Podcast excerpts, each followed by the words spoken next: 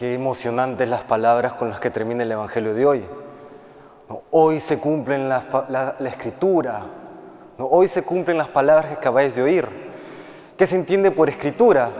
Se entiende por todas aquellas promesas que el pueblo elegido ha ido recogiendo de parte de Dios. Hoy se cumplen todas aquellas promesas que Dios ha manifestado a su pueblo.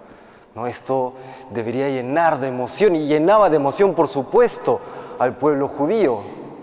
Y estas palabras resuenan y permanecen hasta el día de hoy. Hoy se cumplen las palabras que acabáis de oír.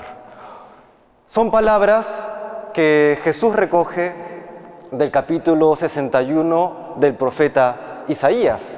Las leo. El Espíritu del Señor está sobre mí, porque Él me ha ungido me ha enviado a evangelizar a los pobres, a proclamar a los cautivos la libertad y a los ciegos la vista, a poner en libertad a los oprimidos y a proclamar el año de gracia del Señor. El contexto del capítulo 61 de Isaías es el post-exilio del pueblo judío. ¿Qué pasó en el exilio? Sabemos que el pueblo judío estaba pues ya asentado en, en lo que hoy se conoce como Tierra Santa, pero que comienza por la infidelidad del pueblo a padecer ciertos males, entre ellos invasión extranjera, y al punto en que llegó un momento en el siglo VI antes de Cristo en que ya eh, el imperio babilónico devasta la ciudad de Jerusalén, ¿no? la ciudad elegida por Dios. Y con, y con esta devastación de la ciudad también se destruye el templo. Imagínense, aquello que era impensable para el, para el judío, porque allí mora Dios, de pronto es destruido. Y el pueblo elegido es exiliado, son dispersados por diferentes regiones, muchos van a Babilonia, donde se mezclan con la cultura local y pierden su identidad. Casi, casi se diluye aquella promesa del pueblo elegido, aquella promesa de, felicidad y de alegría y de, plenitud. En ese contexto termina el exilio, pero el pueblo está con el corazón destrozado. En medio de ese exilio, en este post-exilio, vienen, estas palabras del Señor. ¿no?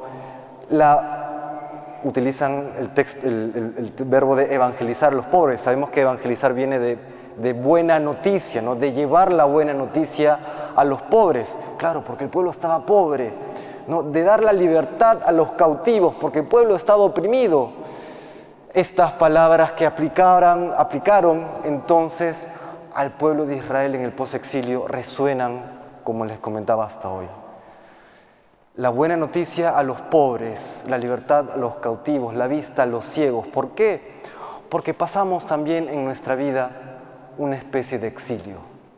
Algunos a través de un sufrimiento terrible por problemas, circunstancias difíciles, familiares, económicas, laborales, políticas, sociales, incomprensión, enfermedad, en fin, una especie de exilio. Pero los que no, porque no necesariamente todos pasan por estos padecimientos, sí hay una especie de exilio existencial en el sentido que, aunque hay muchas cosas buenas, como que no satisfacen, ¿no? como que no es pleno, no es suficiente. Si esto es todo lo que el mundo tiene que ofrecer, no me interesa, ¿no? Esa especie de sensación también es un exilio. En estas circunstancias, estas palabras nos vienen también hoy a nosotros. Vengo a anunciarles la buena noticia a los pobres, a los pobres que buscamos felicidad. Dios nos dice que la felicidad sí es posible, sí es posible ser feliz, sí es posible ser pleno, sí es posible vivir con intensidad, sí es posible vivir con esperanza. Me, llamaba la atención hace muchos años una persona que tenía que tiene aún muchos medios económicos, relevancia política, relevancia a nivel de los negocios, etcétera, etcétera, pero estaba alejada de Dios esta persona, decía cómo antes de acercarse a Dios él había llegado a la conclusión que la felicidad no era posible, era una ficción mental. Es que claro, a pesar de que tenía todo y que muchas personas seguramente lo envidiaban, estaba en el exilio existencial si no estamos en casa con Dios. Dios nos viene a anunciar esta buena nueva. Es posible ser feliz, es posible ser pleno, es posible ser santo. Nos libra del pecado, sobre todo aquello que nos amarra, aquello que, aunque materialmente somos libres, tenemos el corazón amordazado, ¿no? Estamos amarrados a nuestro mal humor, a nuestra lujuria, a nuestra soberbia, a nuestra mentira. En fin, cuántas cosas el pecado a veces hace de manera invisible, pero obra en nuestro interior. Y queremos librarnos del pecado y no podemos. Bueno, el Señor nos ha venido a prometer y a decir, he, venido a traerles libertad, he venido a traer vista a los ciegos. ¿Qué podemos decir de esto? Vamos a poder ver cuando Dios quiera el reino de los cielos. ¿Cómo será eso? Solamente podemos soñar. No solamente podemos soñar pero Dios nos ha venido a traer la vista para que podamos verle, contemplarle algún día. Qué maravilla estas palabras hoy con el que el Señor comienza o termina el Evangelio de hoy, ¿no? Hoy se cumplen las escrituras que acabáis de oír. Es posible ser pleno, es posible ser feliz, es posible llegar al reino de los cielos, ¿no? Con su gracia, entonces, ¿por qué tantas personas no creen? Porque muchos saben esta noticia. Bueno, saben que en el tiempo del exilio, en el post-exilio de, Israel o del pueblo judío, muchos también no quisieron regresar. No quisieron regresar. Se dio la invitación, se dio la libertad política para regresar a Tierra Santa. Muchos dijeron, acá estamos bien, no nos interesa más, me conformo con lo que tengo. No es gran cosa, pero peor es, nada. ¿no? Esa es la actitud muchas veces en la cual caemos. No, hay que ir el todo por el todo. El que no vive con esa intensidad de darlo el todo por el todo no podrá ser feliz. Siempre se quedará en una tibia mediocridad. Y por eso hoy las palabras que nos presenta el evangelista San Lucas son muy iluminadoras. San Lucas no conoció a Jesús en persona, solamente lo conoce en cuanto o a través del testimonio de los apóstoles. Y es por eso que cuando él escribe este Evangelio, y lo hemos leído en la introducción del Evangelio de San Lucas, dice que yo he resuelto, le habla, le escribe a Teófilo, ¿no? Yo he resuelto escribírtelos, se refiere a los hechos, por su orden, después de investigarlo todo diligentemente desde el principio. ¿no? Investiga todo desde el principio para que conozcas la solidez de, la solidez de las enseñanzas que has recibido, las investiga se pone en marcha para descubrir la verdad. Pues lo mismo nos dice hoy Dios a nosotros a través de la Escritura. Investiguemos, consolidemos nuestra fe, porque a veces somos solamente católicos de tradición, ¿no? De, la, fe no nos pasó el papá o la mamá o la abuela, ¿no? y creemos porque creemos y venimos en una especie de inercia.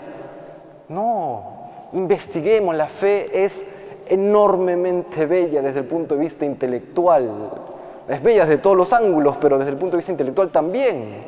Investiguemos la fe, leamos con cosas consistentes, no nos quedemos a nivel de condorito de la fe, ¿no? No nos quedemos en el condorito, sino que realmente profundicemos. El otro día fui a atender a una persona que estaba enferma y bueno, las monjitas de la tesa con la mejor de las intenciones, me dice, padre, hay una persona que eh, se quiere confesar y entonces eh, vaya, por favor, si le puede ir a atender. Entonces voy, ¿no? Y, bueno, hablando con esta persona, al final resulta que no creía en mucho, ni siquiera creía que Jesús es Dios y ni siquiera sabía que era Dios, ¿no? Y le preguntaba, ¿y entonces por qué te quieres confesar? Ah, bueno, es que me costó decirle no a la monjita, ¿no? y, y decirle no, bueno, un poco difícil y además conversar no me viene mal. Bueno, y conversando, conversando, me decía, bueno, yo creo que Jesús fue un Señor buena gente, ¿no? Que bueno, que sí murió en la cruz, pero de ella que sea Dios es una cosa pues un poco difícil de creer, ¿no? Y me daba una serie de argumentos, todos sin fundamento, ¿no? Y bueno, le recomendaba ciertos, ciertas películas o ciertos libros para leer, ¿no? Y dentro de las cosas, por ejemplo, Lewis, el autor no católico que más personas ha llevado a la fe católica, decía que Jesús solamente hay tres posibilidades o era un mentiroso, o un lunático, o es Dios. Solamente son, caben esas tres posibilidades. Y decía Lewis, por el testimonio de los evangelios y por, los testimonios extraevangélicos históricos, es imposible que haya sido un mentiroso, imposible que haya sido un lunático, solamente queda la tercera opción, que sea Dios. Investigando, Él investigaba. Entonces tenemos nosotros que investigar también, porque el que no vive su fe con intensidad no sabe lo que se pierde. No sabe lo que se pierde cuando no vivimos nuestra fe con intensidad.